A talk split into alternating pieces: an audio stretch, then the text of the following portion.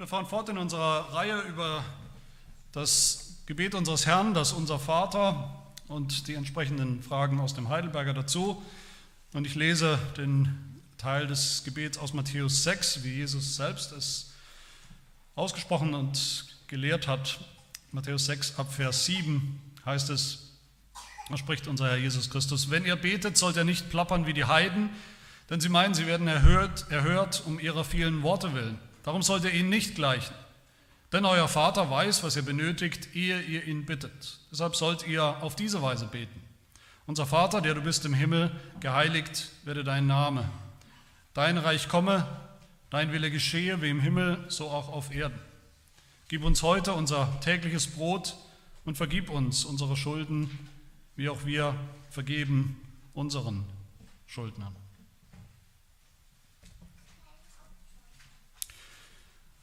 Bei diesem letzten Vers, bei der fünften Bitte sind wir und wir wollen noch die Frage 126 aus unserem Katechismus lesen, die uns auch leiten wird im Verständnis von dieser Bitte. Die ist auch abgedruckt im Faltblatt. Frage 126, was ist die fünfte Bitte? Die Antwort, vergib uns unsere Schuld, wie auch wir vergeben unseren Schuldigern. Das bedeutet, rechne uns armseligen Sündern alle unsere Verfehlungen und das Böse, das uns immer noch anhängt, um des Blutes Christi willen nicht an. Wie auch wir als Zeugnis deiner Gnade in uns den Vorsatz finden, unserem Nächsten von Herzen zu verzeihen.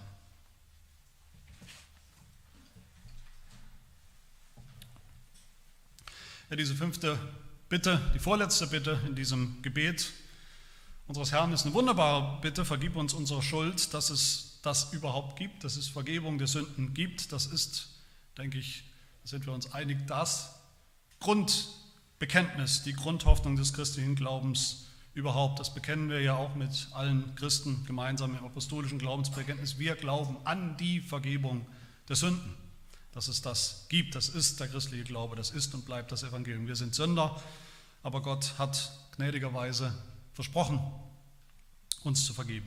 So einfach und so wunderbar ist das Evangelium. Aber wir wollen uns erinnern, wenn wir uns beschäftigen jetzt mit unserem Katechismus, mit dieser Bitte, wir sind hier im dritten Teil des Heidelberger Katechismus. Was bedeutet das? Im dritten Teil, da spricht uns der Katechismus an als Christen, als die Gemeinde, als die, die schon gläubig sind. Da geht es um das praktische, tägliche christliche Leben, den christlichen Alltag, das Leben des Glaubens. Da geht es nicht und nicht vor allem um die allererste wie man manchmal denkt, radikale erste Bekehrung, ursprüngliche Bekehrung zum Christsein, wie manche denken, ja, okay, da, beim Anfang, beim Christwerden, da brauchen wir Vergebung der Sünden, das ist ganz klar. Aber danach ist das Thema ja im Prinzip erledigt. Nein, wir sehen hier die Bitte um Sündenvergebung, das ist nichts für Anfänger, für christliche Anfänger, für die, die gerade zum Glauben gefunden haben, vielleicht. Das ist keine, keine einmalige, anfängliche Übung. Es geht hier um unsere Heiligung. Es geht um die Veränderung, die wir alle brauchen, Stück für Stück. Und man kann sagen, diese Bitte ist sozusagen das Muster oder ist der Rhythmus der Heiligung. Diese Bitte bleibt und bleibt nötig für uns alle bis zu unserem allerletzten Atemzug in diesem Leben. Und das ist eine gute Nachricht, das ist Evangelium. Hoffentlich wissen wir das alle. Bis auf unserem Totenbett müssen wir diese fünfte Bitte bitten, aber bis zu unserem letzten Atemzug dürfen wir diese fünfte Bitte bitten. Ohne Angst, dass dann, was manche Christen ja denken, dass es vielleicht doch bis zum Schluss noch sein kann, dass die aller, allerletzte Sünde, die wir noch begehen, doch wieder alles kaputt macht, alle Gewissheit wegnimmt, ob wir überhaupt beim Herrn sein werden im Himmel sein werden oder nicht. Wir haben die Form dieses Gebets aus Matthäus 6 gerade nochmal gehört und auch nochmal gehört, wie über diesem ganzen Gebet, könnte man sagen, über allen Bitten die Überschrift steht aus Vers 8, euer Vater weiß, was ihr benötigt, ehe ihr ihn bittet. Euer Vater weiß. Er weiß, Gott weiß, wer wir sind, wie wir sind. Er weiß, was wir brauchen. Er weiß, dass wir täglich Vergebung brauchen. Jeder von uns. Er weiß, wo und wann und wie oft wir gesündigt haben. Gott weiß das sowieso. Gott weiß, wie oft wir noch sündigen werden, auch das weiß er, und er weiß, was dagegen nötig ist. Sonst hätte uns unser Herr Jesus Christus diese Bitte sicher nicht gegeben und nicht gelehrt als tägliches Gebet. Natürlich ist klar, wer meint, er sündigt nicht mehr als Christ, er sei schon so weit, so erhaben, so heilig, dass er nicht mehr sündigt, gar nicht mehr sündigt, der braucht diese Bitte natürlich nicht mehr zu beten. Der kann gewissermaßen auch an diesem Punkt der Predigt nach Hause gehen, sogar. Es gibt vermeintliche Christen, die meinen, sie würden nicht mehr sündigen.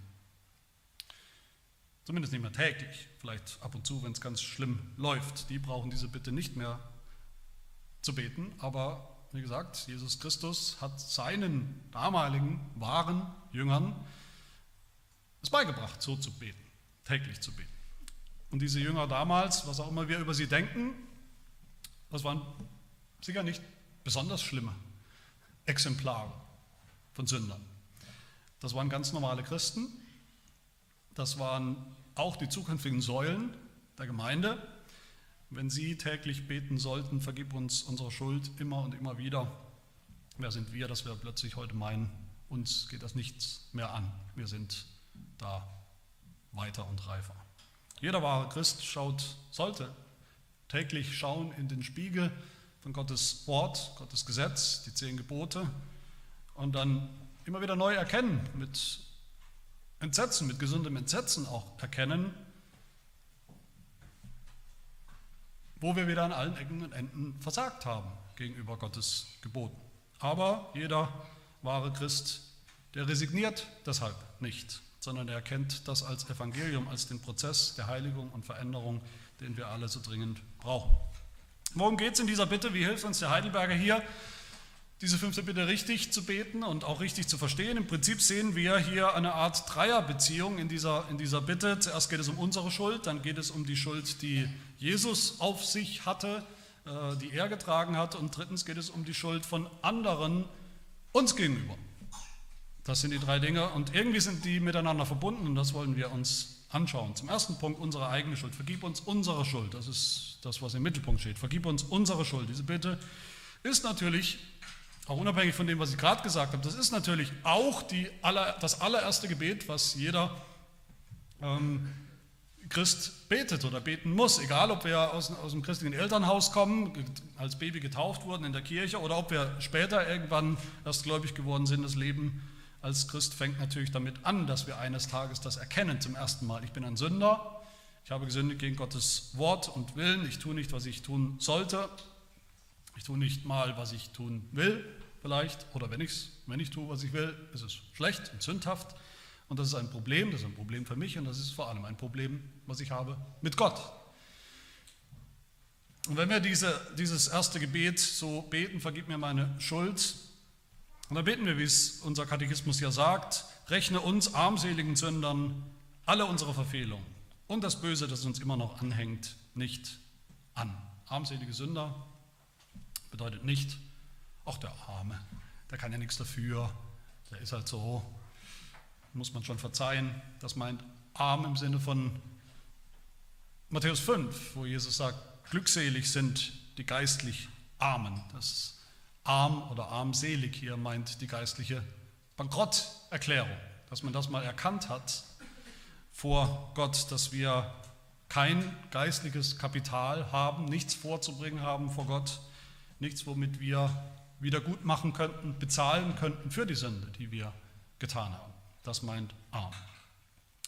Und wenn es dann heißt, vergib uns unsere Schuld, dann ist, ist das eine interessante Formulierung, über die wir manchmal gar nicht mehr so richtig nachdenken, weil uns der Wortlaut so im, im, im Kopf ist. Vergib uns unsere Schuld, nicht Sünde, ist natürlich auch gemeint, aber vergib uns unsere Schuld, heißt es hier ausdrücklich. Und das macht deutlich, dass wir manchmal, habe ich den Eindruck, über Sünde viel zu kurz denken. Wenn wir über Sünde denken, viele Menschen über Sünde denken, dann denken sie, Sünde, das sind eben Dinge, die wir, also falsche Dinge, die wir getan haben. Dinge, die wir getan haben, die nicht in Ordnung waren, die verboten sind, die Gott nicht will, nicht erlaubt. Und das ist natürlich richtig, aber die Betonung hier ist anders, ist darauf, dass Sünde eben immer zu Schuld führt, zu Schulden, dass wir Schulden haben und anhäufen. Rote Zahlen, Miesen, vor Gott. Manchmal auch bei unseren Mitmenschen, dazu werden wir gleich kommen, aber zuerst, zuallererst Schulden bei Gott. Sünde bedeutet, dass wir Gott nicht geben, was ihm zusteht, ein Minus, das, den Gehorsam, das Vertrauen, die Ehre, die Anbetung, den Glauben und das aufrichtige, heilige Leben, das ihm zusteht, das er von uns fordert. Dass wir arme Sünder sind, erinnert uns daran, dass wir zu arm sind, diese Schulden jemals zurückzuzahlen. Vielleicht erinnert euch das an das Gleichnis aus Matthäus 18, was Jesus Christus erzählt, ein Gleichnis darüber, wie Gott ist, wie das Himmelreich ist, welche Regeln da gelten. Wir lesen in Matthäus 18, das Reich der Himmel gleicht einem König, der mit seinen Knechten abrechnen wollte. Und als er anfing abzurechnen, wurde einer vor ihn gebracht, der war 10.000 Talente schuldig. Weil er aber nicht bezahlen konnte, befahl sein Herr, ihn und seine Frau und seine Kinder und alles, was er hatte, zu verkaufen und so zu bezahlen. Da warf sich der Knecht nieder, huldigte ihm und sprach, Herr, habe Geduld mit mir, so will ich dir alles bezahlen. Da erbarmte sich der Herr über diesen Knecht, gab ihn frei und erließ ihm die Schuld. Das ist ein wunderbare, wunderbares Gleichnis von Vergebung. So ist Gott, so vergibt Gott. Gott ist dieser Herr, der eines Tages mit seinen Knechten abrechnen wird und spätestens dann werden wir erkennen, hoffentlich vorher erkennen, wie geistlich bankrott wir wirklich sind. Aber was viele Christen fragen oder nicht verstehen oder vielleicht ihr auch als Frage gerade in eurem Kopf habt, ist die Frage, wenn das so ist, wenn Gott doch bereit ist zu vergeben, wenn er so ist. Wenn Jesus Christus doch gekommen ist, wenn er gestorben ist für meine Sünden, ein für alle Mal am Kreuz, und wenn ich auch dieses erste Mal um Vergebung aller meiner Sünden gebetet, gebeten habe und vielleicht sogar empfangen habe, warum soll ich es dann nochmal tun und nochmal und nochmal und immer und immer wieder und täglich tun. Und auch hier hilft uns unser Katechismus weiter. Der sagt uns nämlich, wenn man genau hinschaut, dass Gott uns zwei Dinge vergeben muss, nicht nur eins. Zwei Probleme, die wir haben. Erstens heißt es hier, vergib uns Sündern alle unsere Verfehlungen, also das, was wir tatsächlich falsch getan haben. Aber es heißt auch zweitens, vergib uns auch das Böse, das uns immer noch anhängt, in unserem Wesen, in unserem Herzen steckt. Das erste könnte man sagen, es meint all die Sünden, die, die wir in der Vergangenheit getan haben, der ganze Haufen von Schulden, angefangen schon mit, mit der Geburt, dass ich schon belastet mit Sünde geboren wurde und jede einzelne Sünde, die ich dann begangen habe in meinem Leben. Aber stellen wir uns mal vor, wir hätten diese Vergebung, wir hätten diesen Moment gehabt, wo wirklich alles bis zu diesem Augenblick, alles bis zu dem Augenblick, wo wir gläubig wurden, alles, was davor war, ist weg, vergeben, durchgestrichen, von uns genommen. Dann würden wir eben heute sündigen und morgen und nächstes Jahr, weil das Böse noch in uns wohnt, die Sünde noch in uns wohnt, weil wir, ihr, weil wir mit ihr unser ganzes Leben lang noch zu kämpfen haben. Und genauso oft, wie wir noch sündigen, genauso oft müssen wir auch noch um Vergebung bitten. Und genauso oft will Gott uns auch wieder neu vergeben. Wenn wir das einmal erkannt haben, diese, diese, diesen geistlichen Bankrott und dass wir nichts zurückzahlen können für unsere Schulden, die wir haben, dann gibt es gute Nachrichten für uns. Und das ist mein zweiter Punkt. Wer Gott ist bereit, steht bereit, unsere Sünden zu vergeben. Wenn wir mal darüber nachdenken, wer kann denn eigentlich Sünden vergeben? Sünden vergeben kann nur Gott, das würden wir wahrscheinlich alle sagen, aber ein allgemeingültiges, allgemeines Prinzip ist, es kann nur der vergeben, bei dem wir Schulden haben. In unserem Fall ist das Gott, er ist dieser Herr aus dem Gleichnis, dem wir 10.000 Talente, also einen unbezahlbaren Riesenbetrag schulden, weil er Gott ist, weil er uns gemacht hat, weil er uns so viel Gutes gegeben hat, weil er will, dass wir ihm gehorchen, weil wir ihm gehören, weil wir ihm vertrauen sollen, aber das haben wir alles nicht getan. Und spannend wird es dann, wenn als Jesus Christus dann auftaucht sozusagen im Neuen Testament oder in der Zeit des Neuen Testaments und während seiner Lebenszeit immer wieder gesagt hat, dass er Sünden vergeben kann. Er kann Sünden vergeben. Die Juden haben oft nicht viel kapiert, aber sie haben damals kapiert, was das bedeutet oder zumindest was Jesus damit sagen will, was er damit beansprucht. Das haben sie kapiert, nämlich nichts weniger, als dass er selbst Gott ist. Der Gott, der eben die Macht hat, Sünden zu vergeben, die wir ja gegen ihn getan haben. Und deshalb wollten die Juden ihn loswerden, als Gotteslästerer loswerden und töten. Ironischerweise haben sie sich damit natürlich gleich doppelt getäuscht. Sie haben sich erstens getäuscht darin, tragischerweise, weil Jesus ja gerade kein Gotteslästerer war, sondern tatsächlich Gott. Und zweitens haben sie sich getäuscht, weil sie gedacht haben, wenn sie Jesus mal getötet haben, wenn Jesus mal gestorben ist, aus dem äh, Weg geräumt ist, dann sind seine Pläne auch ausgelöscht. Aber in Wirklichkeit haben sie dadurch, dass sie mitgeholfen haben, Jesus ans Kreuz zu nageln, das in Erfüllung gebracht, dass es Vergebung für unsere Sünden geben kann. Als Jesus gestorben ist am Kreuz, ist er gestorben, beladen, ganz offensichtlich mit einer unendlich großen Schuld. Sichtbar war zumindest, dass er aussah wie ein Verbrecher, dass Gott ihn verlassen, dahingegeben hatte, in den Tod, seinen eigenen Sohn in den Tod. Warum sollte Gott bereit sein, uns auch nur eine einzige Sünde zu vergeben? Geschweige denn alle unsere Sünden. Weil er in diesem entscheidenden Moment unsere Schuld oder Schulden auf Jesus Christus geladen hat und ihn bestraft hat für uns. Das ist sehr wichtig und auch das ist ein großes Missverständnis. Gott vergibt nicht einfach Sünden. Das hört man immer wieder in der Welt. Ja, Gott vergibt halt Sünden. So ist er halt. Das macht er. Er vergibt einfach. Das ist ein großer Denkfehler. Jeder, der diese Bitte beten oder bitten will, der muss verstehen, was der Grund oder die Grundlage dafür ist. Die Grundlage dafür, dass Gott uns vergibt, ist nichts weniger als das Blut Jesu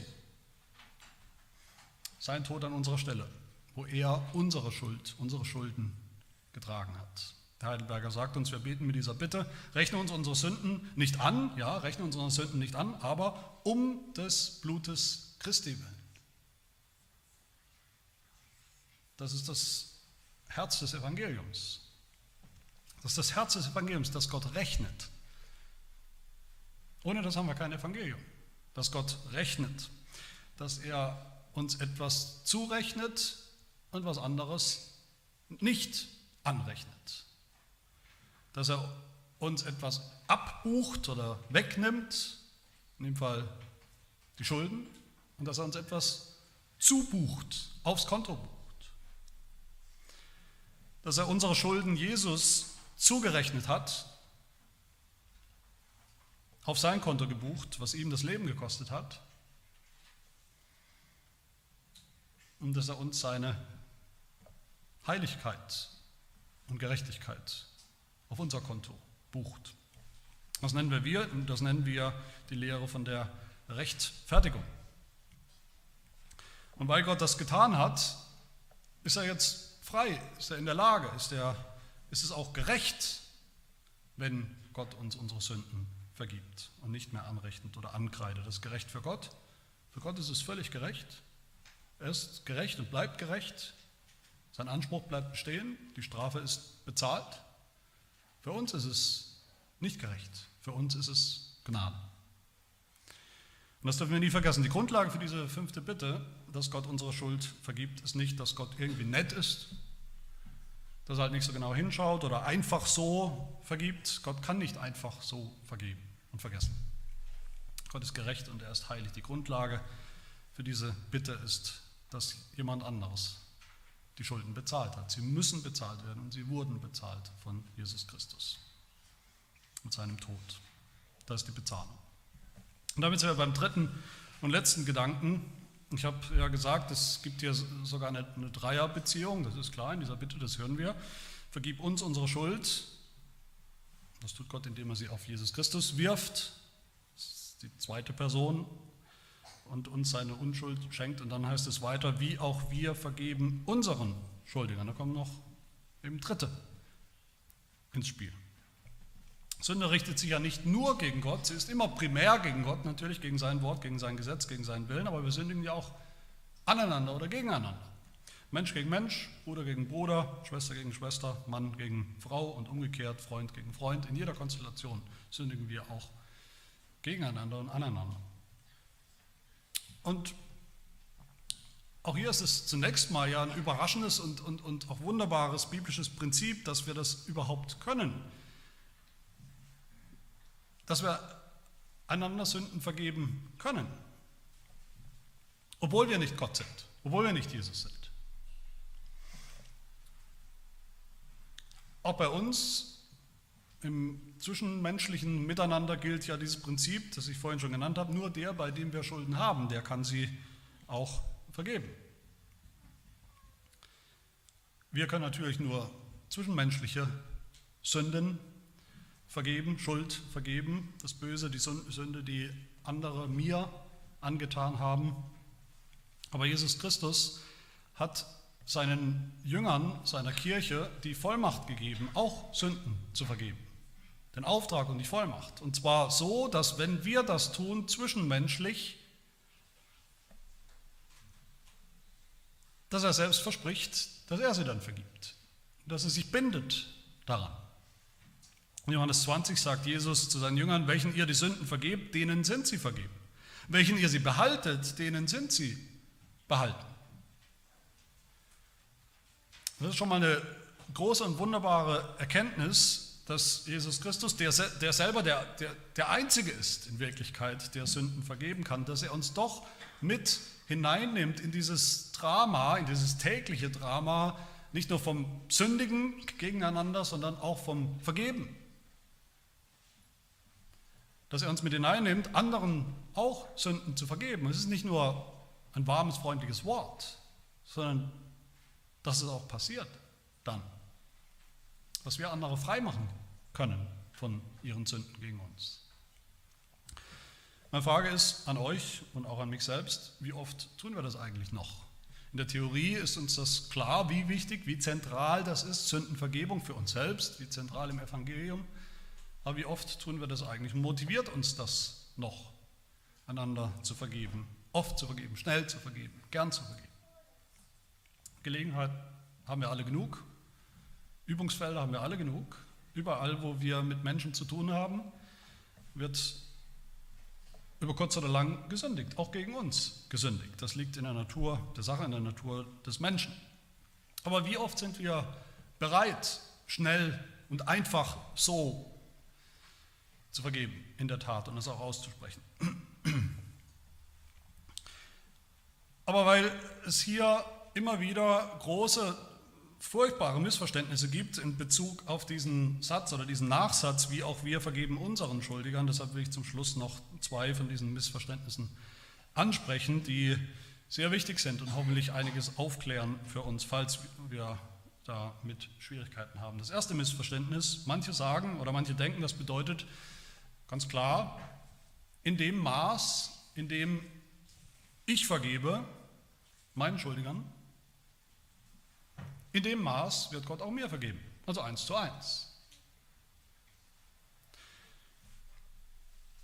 Und wir wissen alle, wir kennen alle das Problem, selbst wenn ich mal vergeben will, was schon schwierig genug ist, selbst wenn wir uns entscheiden zu vergeben, unsere Vergebung ist nie vollkommen.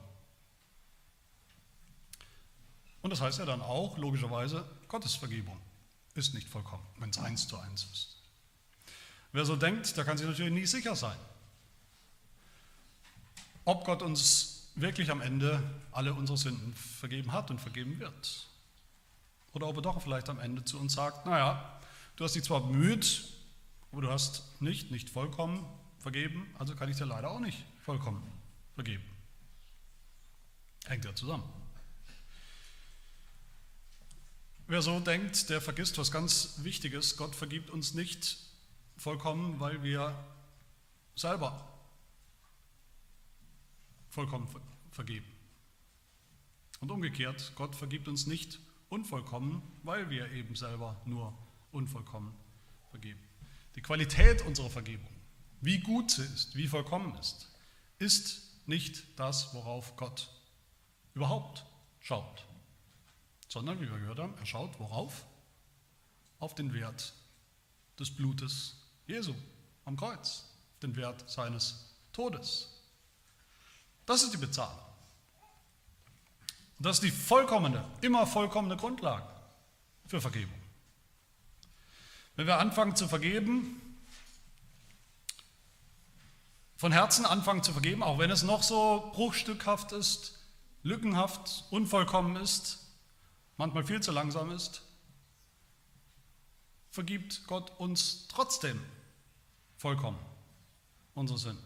Dann vergibt Gott uns sogar, dass wir so unvollkommen anderen vergeben.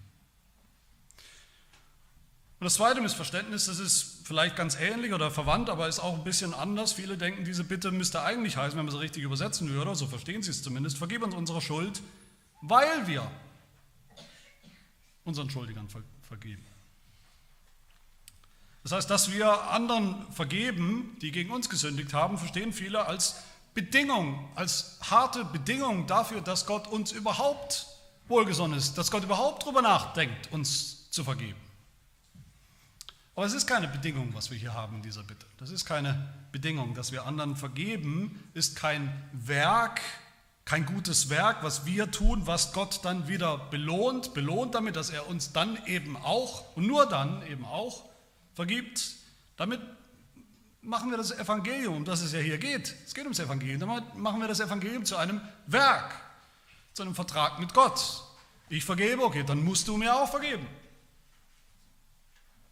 Das ist es aber nicht. Das stimmt natürlich direkt nach diesen Versen aus Matthäus 6, die wir äh, gehört und gelesen haben, direkt nach dem Unser Vater sagt Jesus ab Vers 14, wenn ihr den Menschen ihre Verfehlungen vergebt, so wird euer himmlischer Vater euch auch vergeben. Wenn ihr aber den Menschen ihre Verfehlungen nicht vergebt, so wird euch euer Vater eure Verfehlungen auch nicht vergeben. Aber auch da müssen wir richtig hinschauen, es ist die Bergpredigt, es geht in der Bergpredigt, fast in der ganzen Bergpredigt, um das Herz. Darum geht es Jesus, um das Herz seiner Jünger. Entweder wir haben ein Herz, das neu und verändert ist, das grundsätzlich bereit ist zu vergeben, oder wir haben das eben nicht, sind grundsätzlich nicht bereit zu vergeben. Wenn wir das nicht haben, kennen wir das Evangelium nicht. Dann haben wir selber auch keine Vergebung. Sowieso nicht.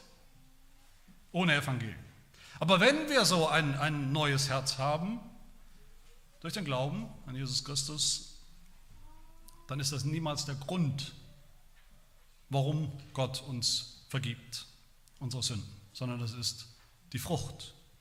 Nicht der Grund, sondern die Frucht. Wer, wer denkt, Gott würde uns vergeben, weil wir anderen vergeben, der verwechselt die Wurzel mit der Frucht der verwechselt die Rechtfertigung mit der Heiligung. Und umgekehrt auch. Die Rechtfertigung, Gott vergibt uns alles auf Grundlage des Kreuzes, des Blutes Jesu, um seines Blutes willen, weil er unsere Schulden bezahlt hat. Und Heiligung ist, dass wir dann auch hingehen und anderen vergeben, anderen gern vergeben, anderen schnell vergeben, was ein Prozess ist. Wie alles andere in der Heiligung auch.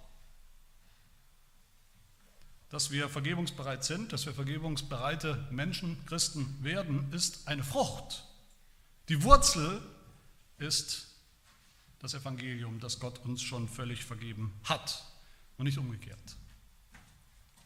Deshalb sagt unser Katechismus auch, finde ich so weise und treffend am Schluss, dieses, wie auch wir in dieser Bitte. Das bedeutet, zitiere aus dem Katechismus, wie auch wir als Zeugnis deiner Gnade in uns den Vorsatz vorfinden, unserem Nächsten auch von Herzen zu verzeihen. Das ist Gnade, steht hier. Nicht Gesetz, nicht Werk. Das ist schon Gnade. das in uns vorzufinden, in einem neuen Herzen vorzufinden, die Bereitschaft zur Vergebung. Wenn wir als Christen konfrontiert werden, und das werden wir alle, mit Schuld von anderen, wenn andere schuldig werden an uns, wenn uns wehgetan wird, wenn wir verletzt werden, enttäuscht werden, betrogen werden, wenn jemand schwer gegen uns gesündigt hat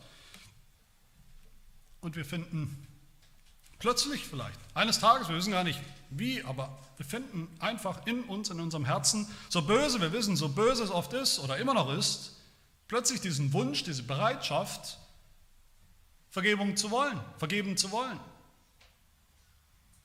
Die Kraft auch zu vergeben. Dann ist das Gnade. Wir wissen vielleicht nicht in dem Moment, wo es herkommt, aber dann erinnern wir uns wieder, woher es kommt.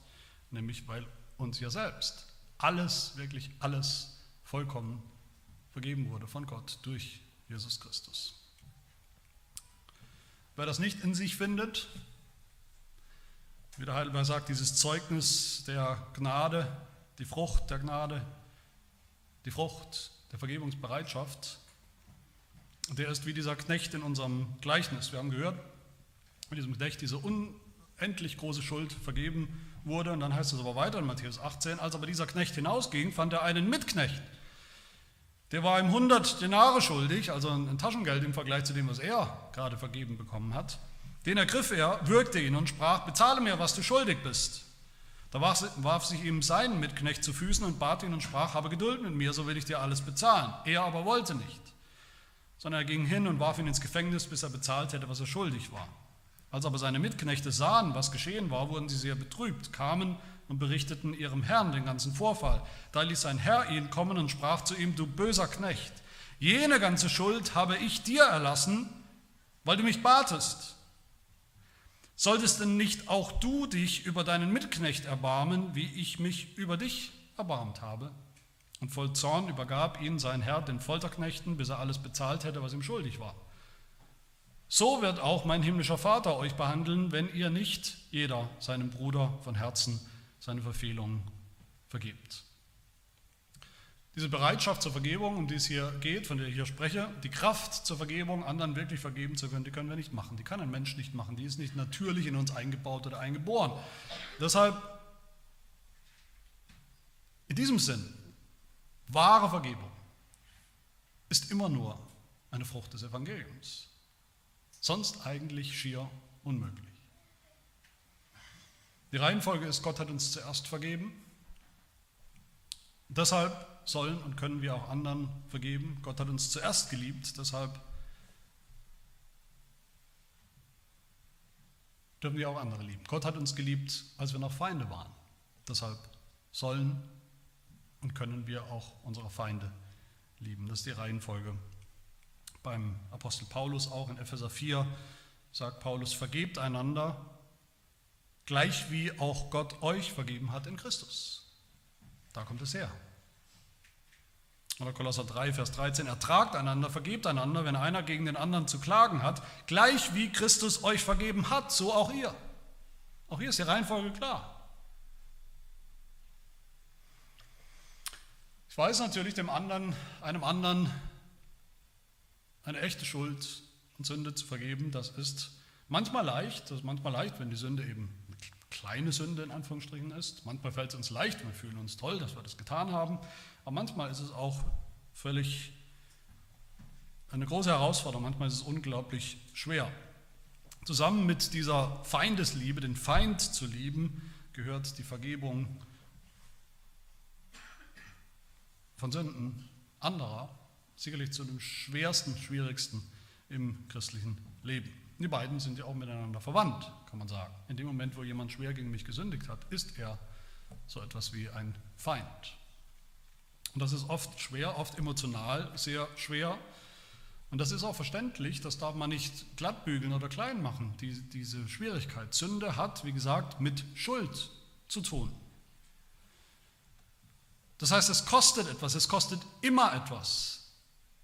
Vergebung der Sünden kostet etwas. Sünde zu vergeben ist nie einfach so, ist nie kostenlos. Auch im zwischenmenschlichen Bereich ist das nicht kostenlos. Frei, einfach so. Einer muss und wird bei jedem Akt der Vergebung die Zeche zahlen. Einer muss und einer wird. Es geht nicht anders. Wer sich entscheidet, wenn ich mich entscheide, jemandem, jemanden zu entschuldigen, die Schuld von ihm zu nehmen, nehme ich diese Schuld eigentlich auf mich, gewissermaßen. Ein Vater, dessen Tochter getötet wurde, der hingeht und dem Mörder vergibt, nimmt gewissermaßen diese Schuld auf sich und kann den Mörder nicht mehr verfluchen und selbst töten wollen, verurteilen. Er hat ihm vergeben. Wer dem Ehebrecher vergibt, nimmt damit auch gewissermaßen die Last auf sich selbst. Das, was da zerbrochen ist, damit muss er jetzt leben. Wer seinem Bruder vergibt, der ihn betrogen hat, der gelogen hat, der nimmt damit auf sich die Last, dass er ihm jetzt neu vertrauen soll. Mit all den Schwierigkeiten. Das ist nicht leicht. All das ist so schwer sogar, dass unsere Kirchen in Deutschland voll sind mit Menschen, die das nicht können. Dass die Kirchen voll sind mit Menschen, die nicht vergeben können, nie gelernt haben zu vergeben. Aber wer das nicht gelernt hat bei aller Unvollkommenheit, wer kein Herz hat, das wenigstens bereit ist zu vergeben, der zeigt damit leider das Allerallerschlimmste, nämlich dass er die Quelle für Vergebung selber nicht kennt, selber nie kennengelernt hat, das Evangelium selber nie kennengelernt hat von unserer eigenen Vergebung bei Gott. Und er muss auch mit der ganzen Bitterkeit, mit dem ganzen Gift leben, das alle Beziehungen vergiftet, in denen es eben keine Vergebung gibt keine Vergebung praktiziert wird. Und was ist die Beziehung, in der wir das am allermeisten spüren oder lernen oder einüben müssen? Die Beziehung, in der wir am meisten aneinander schuldig werden, einander schuldig bleiben, ist ohne jeden Zweifel die Ehe. Alle Beziehungen in der Familie, aber sicherlich besonders die Ehe. Jedes Ehepaar weiß das oder soll das schleunigst lernen. Das ABC der Ehe ist eben, da sind zwei Sünder. Da treffen zwei Sünder aufeinander, da werden zwei Sünder ständig schuldig aneinander und vergeben einander. Und wieder von Anfang. Schuld und Vergebung. Immer wieder und immer wieder. Und warum tun sie das? Weil Jesus Christus seiner Braut vergeben hat und sie angenommen hat, trotz ihrer Sünden und immer wieder neu vergibt. Das ist unsere Geschichte, unser Evangelium. Ich hoffe, wir sehen alle, wie wichtig diese Bitte ist, wie wichtig sie ist, dass wir sie regelmäßig beten, wie wichtig sie ist für unsere Heiligung, für den Prozess, die Veränderung. Und lasst sie uns täglich beten, lasst sie uns mehrfach täglich beten, wenn es sein muss, aber mindestens täglich. Und auch jetzt wollen wir sie gemeinsam beten. Lasst uns beten. Herr, vergib mir meine Schuld, die so unendlich groß ist, die vergangene, die ich noch tun werde, weil das Böse noch immer in uns steckt. Herr, vergib uns um des Blutes deines Sohnes Jesus Christus willen, das er am Kreuz für uns vergossen hat. Und mach uns dadurch zu Menschen mit Herzen, die dann auch selbst gerne vergeben wollen, die es in sich vorfinden, diese Frucht deiner Gnade, die Frucht des Evangeliums vergeben zu wollen. Schenke uns die Heiligung, dass wir aus lauter Dankbarkeit für unsere eigene Vergebung je länger, je mehr auch bereit sind und werden, anderen alles und gern und schnell und restlos zu vergeben. Dass wir ihnen so auch das Evangelium zuteil werden lassen in Jesus Christus und dass wir uns so auch zeigen und erweisen als ein Kind Gottes, eben des Vaters im Himmel, der selber so gerne bereitwillig vergibt und vollkommen vergibt. Amen.